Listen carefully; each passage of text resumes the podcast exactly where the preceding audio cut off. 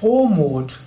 Ein Eintrag im Yoga Vidya Lexikon der Tugenden, Fähigkeiten und geistigen Eigenschaften. Heute eine besonders schöne Tugend, Frohmut. Frohmut kommt von froh und Mut. Mut im Altdeutschen oder Mittelhochdeutschen heißt nicht das, was heute heißt. Heute heißt ja Mut, Tapferkeit, Kühnheit, sondern Mut steht für Gemüt, steht für Geist, für Psyche.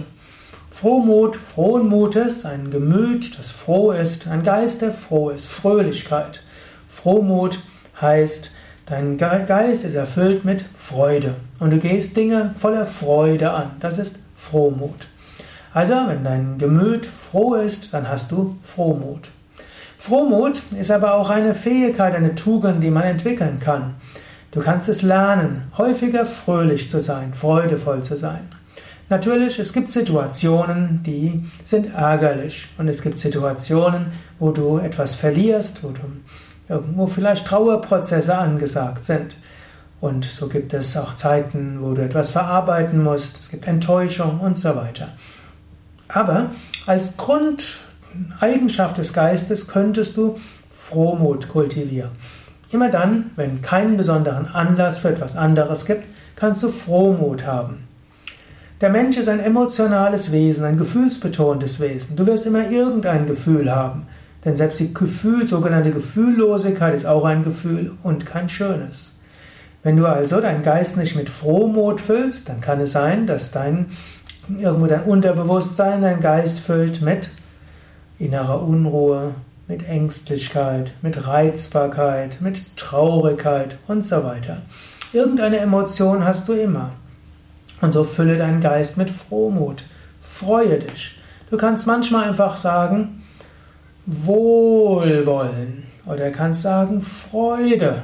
Oder du kannst singen, du kannst ein Mantra singen, du kannst sagen, froh zu sein bedarf es wenig und wer froh ist, ist ein König. Oder du kannst aber die Hände auf das Herz geben und ein paar Mal so machen, so vom Herzen und so das Herz öffnen. Freude. Oder dich nach oben öffnen, sagen Freude, Freude, Frohmut, Frohmut. Du kannst, dir, du kannst hm, deine Segnungen aufzählen. Count your blessings ist ein amerikanisches Glücksrezept. Sage dir, was gerade gut ist, was toll ist. Du kannst auch sagen, ich freue mich auf das und das. Und du kannst auch einfach in die Gegenwart gehen. In dem Moment, wo du ganz im Hier und Jetzt bist, ist auch Frohmut da. Überlege selbst, wenn nichts Besonderes da ist, was ist deine Grundstimmung? Ist es Frohmut oder etwas anderes? Emotionen haben ihren Platz, aber du kannst die Grundstimmung der Fröhlichkeit, des Frohmutes kultivieren. Du kannst.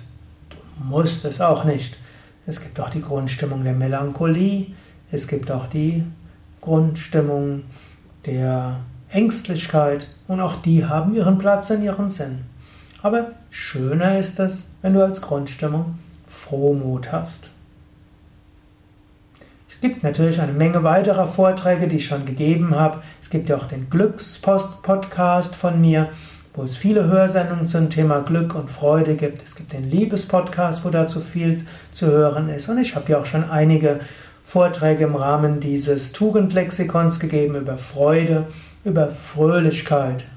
Und so will ich es jetzt dabei belassen. Aber frage dich, hm, was kann ich tun, um mehr Frohmut zu leben?